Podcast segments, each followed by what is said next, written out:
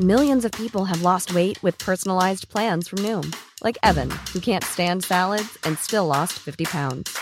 Salads, generally, for most people, are the easy button, right? For me, that wasn't an option. I never really was a salad guy. That's just not who I am. But Noom worked for me. Get your personalized plan today at Noom.com. Real Noom user compensated to provide their story. In four weeks, the typical Noom user can expect to lose one to two pounds per week. Individual results may vary.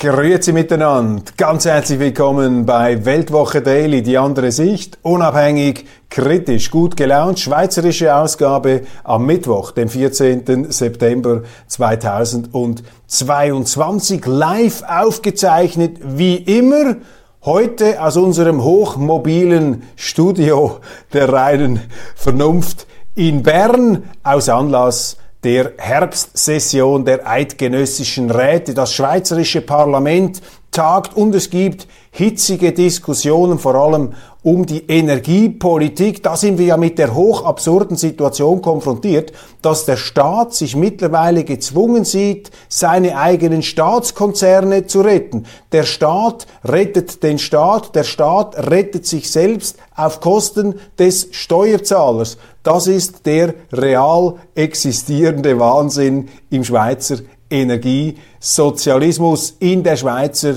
Energie Kolchose. Staunend reiben wir uns die Augen. Was ist nur aus unserer Schweiz geworden? Wir entrüsten, wir empören uns über diese fürchterlichen staatskapitalistischen Monster im Osten, in Moskau und in Peking und merken gar nicht, dass wir selber so einem Monster im schweizerischen Bonsai-Format heranzuzüchten im Begriff sind. Ich komme auf dieses Thema noch zurück, aber ich werde Ihnen daraus auch einen Licht Blick ähm, abbringen. Ich werde das nicht einfach in der reinen Finsternis des Blackouts stehen lassen. Einige Zuschriften erreichen mich immer wieder mit der Bitte, ich möchte doch diese Sendung auf Schweizerdeutsch präsentieren. So gern ich das täte, ich kann diesem Wunsch nicht entsprechen. Ich könnte natürlich Schweizerdeutsch reden, ich würde das auch gern machen, aber es ist ein bewusster Entscheid, hier Hochdeutsch zu sprechen, um eben auch Menschen ähm, zu duschieren, zu begeistern, die des Schweizerdeutschen nicht mächtig sind. Ich befleißige mich da eines nicht erkünstelten, aber doch äh, fast schon bühnenreifen Hochdeutsch.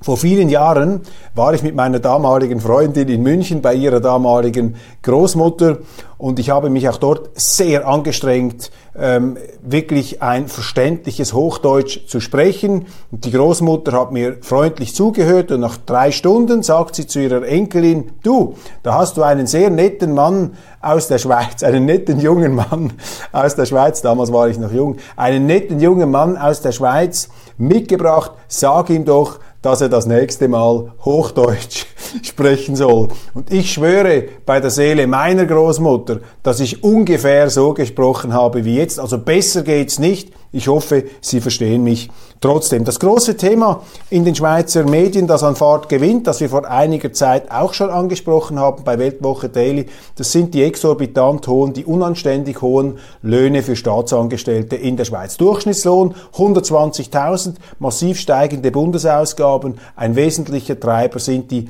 Personalkosten. Das hat herausgefunden, das hat bestätigt, das hat nun durchleuchtet und mit einer umfangreichen Studie versehen das neue Institut an der Universität Luzern, das Wirtschaftsinstitut unter der Leitung von Professor Christoph Schaltegger, einem der interessantesten Schweizer Ökonomen.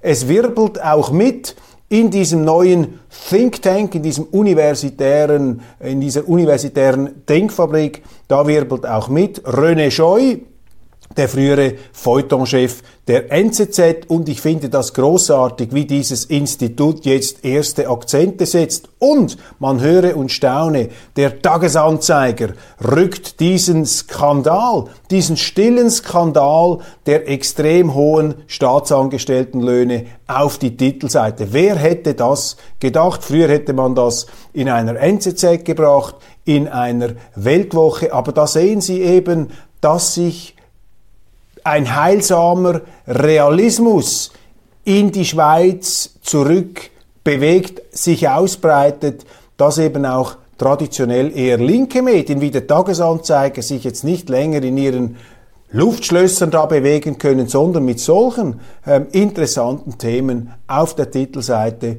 nach vorne treten. Das ist für mich auch ein Lichtblick, das ist für mich eine gute Nachricht, dass der Tagesanzeiger diese Nachricht gebracht hat und nicht ein auf dem Papier oder tatsächlich auch bürgerliches Organ. Ernsthaftes Problem hier, die steigenden Personalkosten.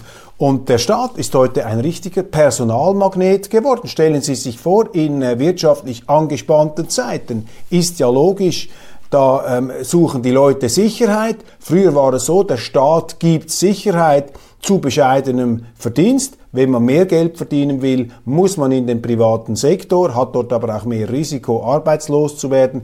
Jetzt hier die Ausbreitung eben eine Art eines Staatskapitalismus in der Schweiz, dass der Staat als sehr, sehr potenter und attraktiver Arbeitgeber auftritt, zumindest was die Sicherheit der Stelle angeht, wie auch die Verdienstmöglichkeiten sehr, sehr hoch. Lichtblick allerdings, dass der Tagesanzeiger, der traditionell linke Tagesanzeiger, das gestern in seiner gedruckten Ausgabe, aber immer noch online zu seinem großen Thema gemacht hat. Und da wird es die Aufgabe der liberalen, der bürgerlichen, der konservativen Parteien im Parlament sein, dieser Fehlentwicklung Einhalt zu gebieten. Wie macht man das? Ja, am besten indem man dem Staat Geld entzieht. Man muss dem Geld, dem Staat einfach den Geldhahn zudrehen dann sind die Behörden gezwungen, sich aufs Wesentliche zu konzentrieren. Zweite gute Nachricht ist dieses Endlager für nukleare Abfälle im Kanton Aargau im Lägerngebiet. Das ist ein Thema, das seit einigen Tagen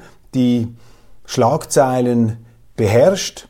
Und das Interessante und das Erfreuliche und das vielleicht auch Bezeichnende daran ist, dass das große Widerstandsgetöse, der Kampf gegen diese Endlagerstätte bis jetzt nicht stattfindet. Und es sieht so aus, als habe sich hier wirklich etwas verändert. Wenn ich mich zurückerinnere, frühere Sondierbohrungen, dieses Wort war in aller Munde, der Wellenberg, ein berühmter Berg, der ausersehen war, eine solche Endlagerstätte zu werden. Damals gab es massivste Proteste, wurde sogar ein Film darüber gedreht von Freddy Moore, dem bekannten Schweizer Regisseur. Undenkbar, dass so etwas durchgegangen wäre. Jetzt, in fast schon ohrenbetäubender Stille, kann das offensichtlich durchgezogen werden. Klar, die Gemeinden haben Vergünstigungen. Ich hoffe, sie müssen in Zukunft keine Steuern mehr bezahlen. Trotzdem, bemerkenswert, dass die Grünen hier nicht mehr mobilisieren oder nicht mehr mobilisieren können. Und das interpretiere ich auch als eine Art Zeitenwende. Noch vor wenigen Jahren als die Grünen sich im Zuge der ganzen Klimaapokalypse-Begeisterung, dieser Weltuntergangsbegeisterung, die vor den Köpfen auch vieler bürgerlicher Besitz ergriffen hat, noch vor wenigen Jahren wären die Grünen mühelos in der Lage gewesen, mit dem Finger zu schnippen und dann wären ganze Schulklassen dort hingeschickt worden von ihren Lehrern zusammen mit den einschlägig bekannten grünen Politikern in der Schweiz hätten sie einvernehmlich protestiert.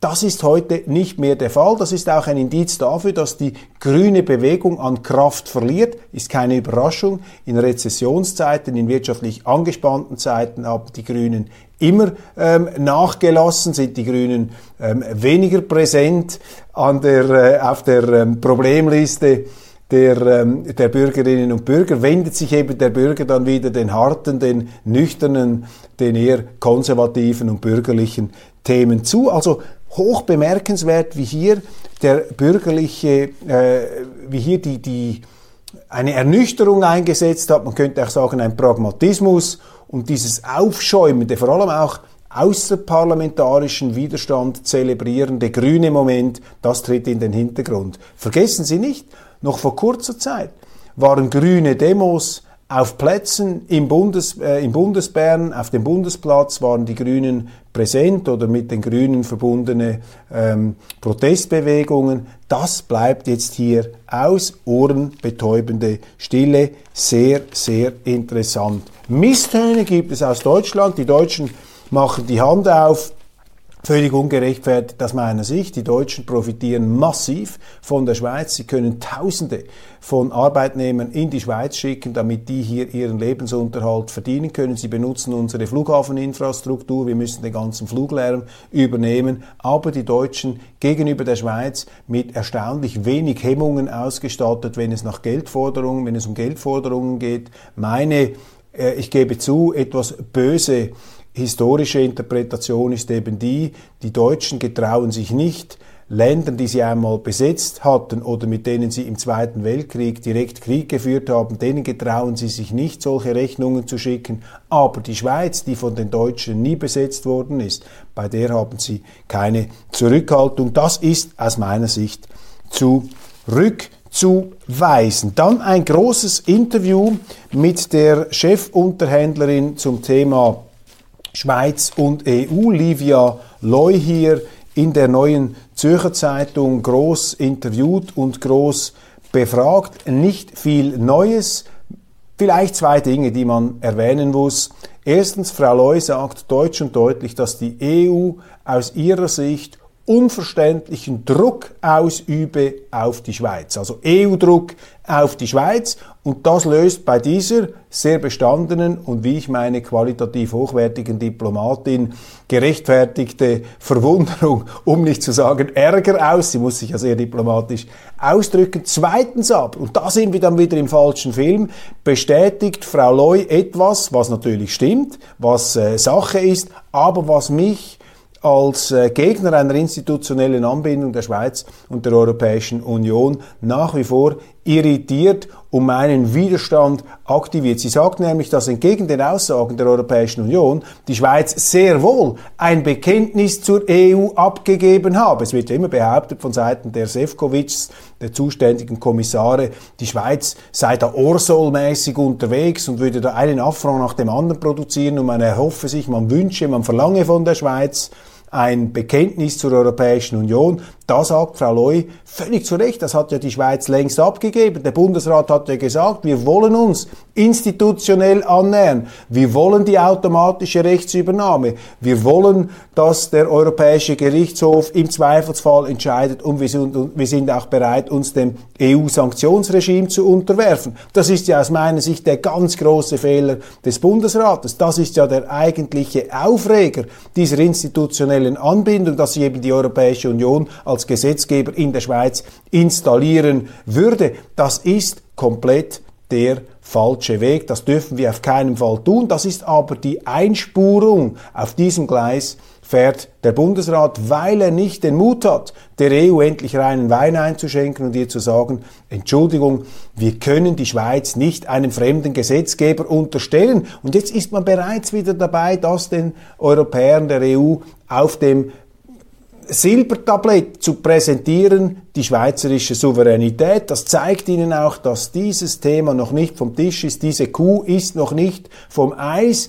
Da wird es Widerstand brauchen, denn dieses Rahmenabkommen, eine Art Untoter, wird zombiemäßig die schweizerische Politbühne wieder betreten. Und in der jetzigen Zeit, in dieser kriegerischen Zeit, wo sich auch der Staat immer rabiater ausbreitet, durch Sachzwänge und Notstände, die er selber herbeiführt. Stichwort Energiewende. Die Energiewende ist ja der Grund, warum dann auch diese Energiekonzerne gerettet werden müssen. Also der Staat produziert seine eigenen Probleme, als deren Medizinmann und Retter und Heiler und Löser er sich dann wieder präsentieren kann. Das ist die Logik, die Sachzwanglogik des Sozialismus, sehr, sehr ähm, gefährlich.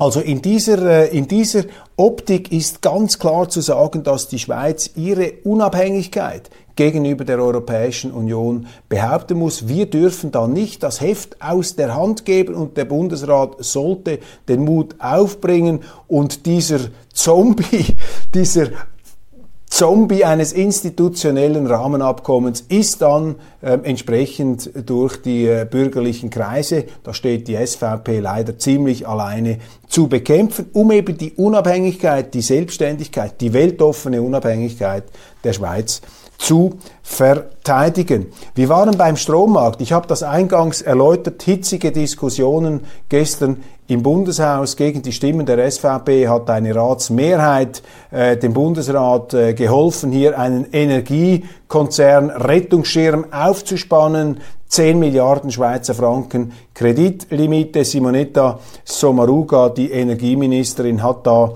ihre Absicht durchgebracht. Die SVP hat sich dagegen gewehrt, aber alle anderen, inklusive der äh, Liberalen, inklusive der FDP, waren für diesen ähm, Rettungs Schirm. Und das Absurde, ich habe es eingangs angetönt, besteht darin, dass der Staat mittlerweile seine staatlichen Konzerne retten muss. Also der Staat rettet sich selbst auf Kosten der Steuerzahler.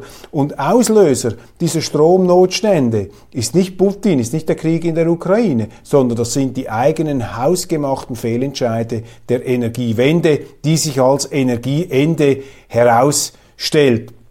Und das ist der tiefere Grund, warum die Schweiz hier in Straucheln gerät, warum der ganze Strommarkt aus dem Gleichgewicht geraten ist, warum wir eine verlässliche, sichere, relativ unabhängige Stromversorgung einfach aufgegeben haben aufgrund dieser rot-grünen Kollektivhypnose, von der sich so viele, auch bürgerliche, haben anstecken lassen. Frau Leuthard, die damalige Energieministerin, hat den Leuten vorgegaukelt, wir können aussteigen aus der Kernkraft und die Solarzellen und die Windräder werden in der Lage sein, die Schweiz mit ausreichend Energie zu versorgen. Und was uns dann noch fehlt, werden wir aus dem Ausland importieren. Deshalb richtet sich mein Zorn, meine Empörung nicht primär gegen einen Stromkonzern wie Axpo. Axpo mag sich verspekuliert haben in diesen Auslandsstromhandelsbörsen, in die sie aber die bundesrätliche Politik gezwungen hat. Die sind ja geradezu dort hineinkatapultiert worden, weil sie ja eben auf diesen Märkten den Strom beschaffen müssen, den wir selber nicht mehr herstellen ähm, können. Meine Kritik richtet sich an den Staat, meine Kritik richtet sich an den Bundesrat, der die Bevölkerung vor den entsprechenden Abstimmungen falsch informiert hat. Und da haben ganz massiv äh, in der Verantwortung zu stehen, Frau Leuthard und auch Frau Somaruga, die sich auch heute schwer tut, die Dinge beim Namen zu nennen. Sie redet zum Beispiel nie von einer Stromkrise, sie redet immer von einer Energiekrise, von einer Ölkrise. Dabei haben wir gar keine Ölkrise in der Schweiz, meine Damen und Herren. Alle die sich nicht daran gehalten haben, was der Bundesrat gesagt hat, nämlich ihre Ölheizung aus dem Haus rauszureißen, denen geht es gut. Alle, die sich kein Elektromobil gekauft haben, sondern beim Benziner geblieben sind, denen geht es relativ gesehen besser. Und ich frage mich angesichts des Strommangels, wie lange es gehen wird, bis der Verkauf von Elektrofahrzeugen kontingentiert wird oder dass man sagt, alle, die ein Elektroauto haben, die dürfen nicht mehr fahren oder sie dürfen ihren Elektrowagen nur noch zwischen 2 Uhr morgens und 6 Uhr morgens aufladen. Das ist der real existierende Energiemangel in der Schweiz, verursacht nicht durch Putin. Das, was in der Ukraine passiert, hat diese in sich dysfunktionale, in sich widersprüchliche, in Bausch und Bogen gescheiterte, niemals aufgehende Energiestrategie, diese Energiewende als Energieende einfach nur zur Kenntlichkeit entstellt, beziehungsweise ähm, gezeigt, dass das eben in einem Stresstest, in einem Härtetest niemals funktioniert. Und die Schweiz ist jetzt auslandabhängig. Wir haben uns vom Ausland abhängig gemacht. Und was macht die Schweiz, wenn das Ausland dann nicht Millions of people have lost weight with personalized plans from Noom, like Evan, who can't stand salads and still lost 50 pounds. Salads generally for most people are the easy button, right? For me, that wasn't an option. I never really was a salad guy. That's just not who I am. But Noom worked for me. Get your personalized plan today at Noom.com. Real Noom user compensated to provide their story. In four weeks, the typical Noom user can expect to lose one to two pounds per week. Individual results may vary. Tired of ads barging into your favorite news podcasts? Good news. Ad-free listening is available on Amazon Music for all the music plus top podcasts included with your Prime membership. Stay up to date on everything newsworthy by downloading the Amazon Music app for free or go to amazon.com slash news ad free. That's amazon.com slash news ad free to catch up on the latest episodes without the ads. Exportiert. Daran gab es ja schon vor vielen Jahren Zweifel, haben ja die eigenen Angestellten von Frau Leuthard, der Bundesrätin, widersprochen und gesagt, ähm, diese Hoffnung, dass wir das dann importieren können, die wird sich so nicht einlösen. Inzwischen ist die Energie noch knapper geworden. Also hier steuert man auf ein Debakel zu und es ist wichtig, dass man das aufklärt, dass man das ganz klar darlegt. Ukraine, ähm, da interessante Entwicklungen. Wir haben gestern schon darüber gesprochen. Es ist sehr schwierig, sich da ein objektives Bild zu machen, weil die Medien total einseitige Hirnwäsche, Propaganda betreiben zugunsten der Ukrainer. Alles, was die Russen machen, wird im Bausch und Bogen verdammt. Ich versuche mich hier an die äh, umrisshaft an die Fakten zu halten. Ja, es gibt diese Offensive.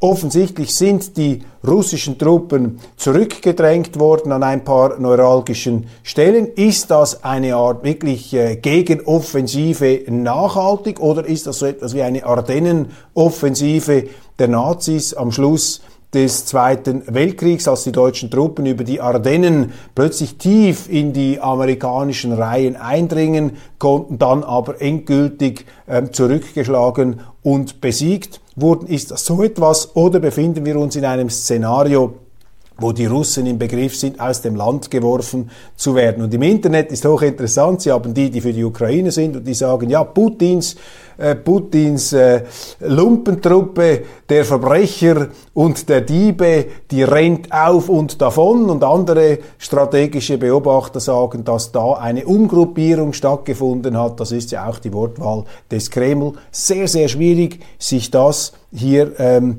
objektiv vor Augen zu halten. Für mich zeigt das zweierlei. Erstens, das ist nichts Neues, die Russen waren immer schon taktisch schwach am Boden. Wenn etwas nicht nach Plan verläuft mit diesem Befehlstaktikkonzept, das sie haben, dann kann das schnell zur Überforderung führen. Dann rennen die einfach weg und sammeln sich irgendwo neu. Daraus aber zu schließen, dass sich eine große strategische Schwäche ergeben hat oder haben soll, das ist verfrüht gesagt.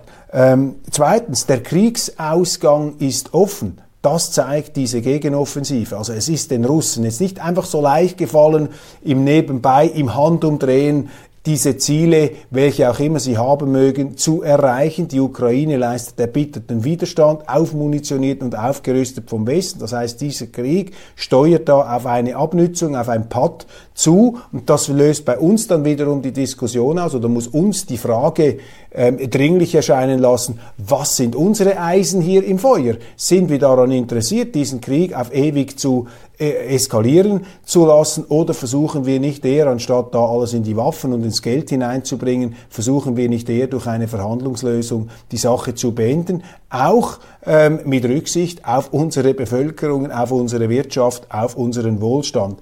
Russlands Außenminister Lavrov hat gesagt, Russland sei zu Verhandlungen bereit.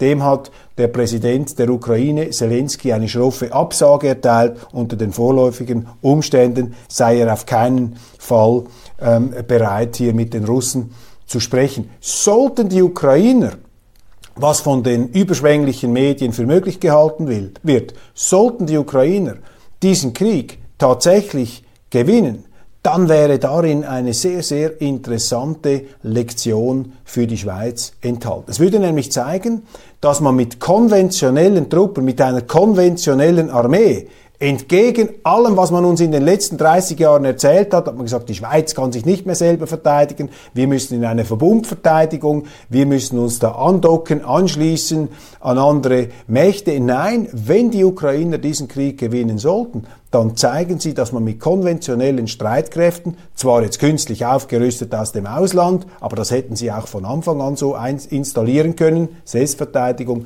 dass man auch einen überlegenen Gegner besiegen und schlagen kann. Und das nimmt natürlich den Armeegegnern in der Schweiz ähm, den Wind aus den Segeln. Ein kleines Land kann sich verteidigen, konventionell erfolgreich verteidigen gegen ein großes Land, ohne dass es in den Guerillakrieg der Mujahedin oder der vietnamesischen Vietcong verfällt.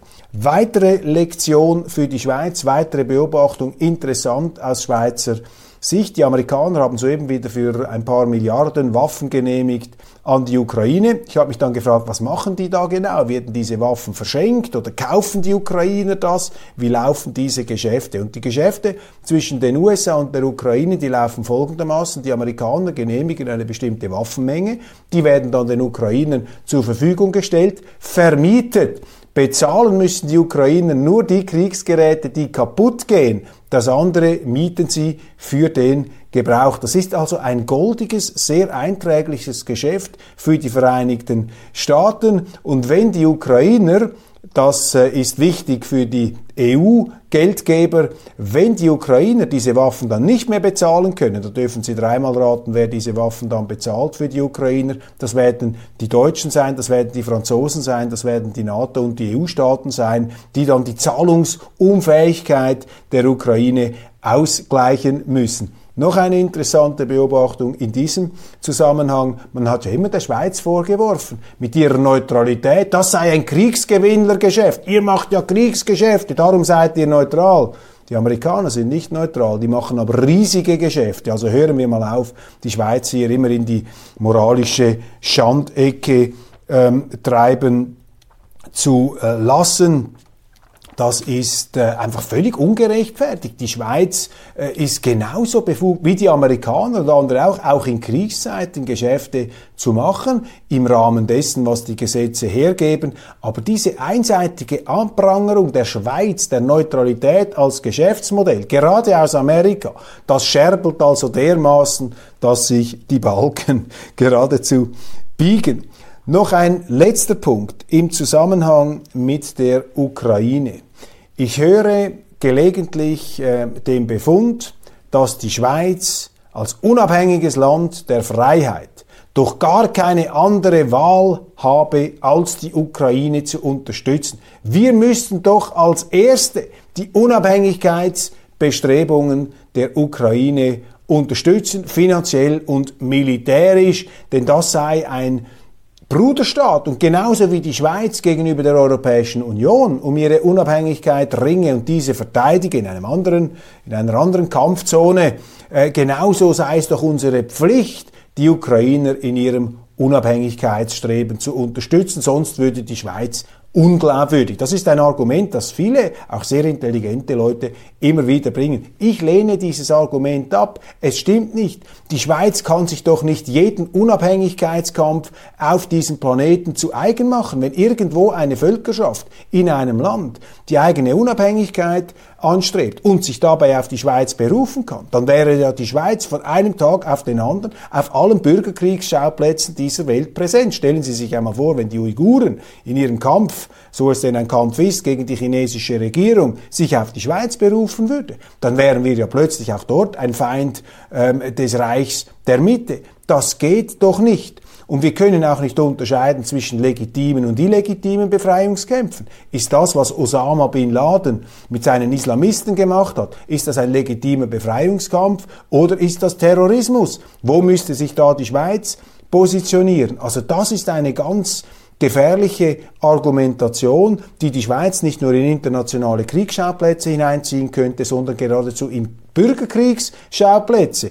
Deshalb Achtung, haltet euch aus fremden Händeln raus, mischt euch nicht ein, bewahrt die integrale, immerwährende, bewaffnete Neutralität. Das ist hier äh, die Forderung der Stunde, die es hochzuhalten gilt. Zum Schluss noch ein Zitat von Italiens möglicher neuer Premierministerin Giorgia Meloni. Sie hat an einer Wahlkampfveranstaltung gesagt, dass sich die Italiener keine Sorgen machen müssten. Ihrem Land werde es wirtschaftlich auch in Zukunft gut gehen. Man müsse nur genügend Schulden machen, denn je mehr Schulden Italien habe, desto unmöglicher sei es für die Europäische Union, Italien fallen zu lassen. Italien sei gleichsam too big to fail für die Europäische Union. Also diese findige Politikerin hat aus der Fehlkonstruktion der Europäischen Union bereits ein italienisches äh, Geschäftsmodell gemacht. Je mehr Schulden wir als Staat anhäufen,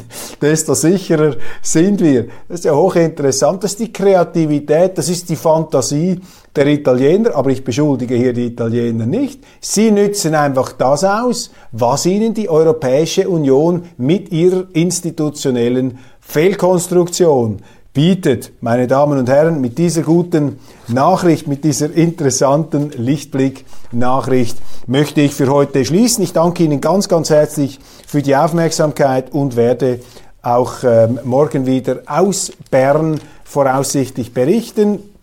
Und äh, ja, wenn Sie Anregungen haben, bitte immer melden. Ich bin sehr dankbar. Machen Sie es gut, einen schönen Tag und genießen Sie die Zeit, trotz allen Widrigkeiten, die sich uns entgegenstellen.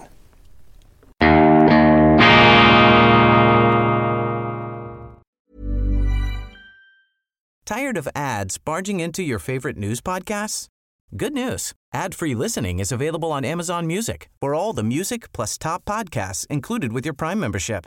Stay up to date on everything newsworthy by downloading the Amazon Music app for free or go to amazon.com slash news ad free. That's amazon.com slash news ad free to catch up on the latest episodes without the ads.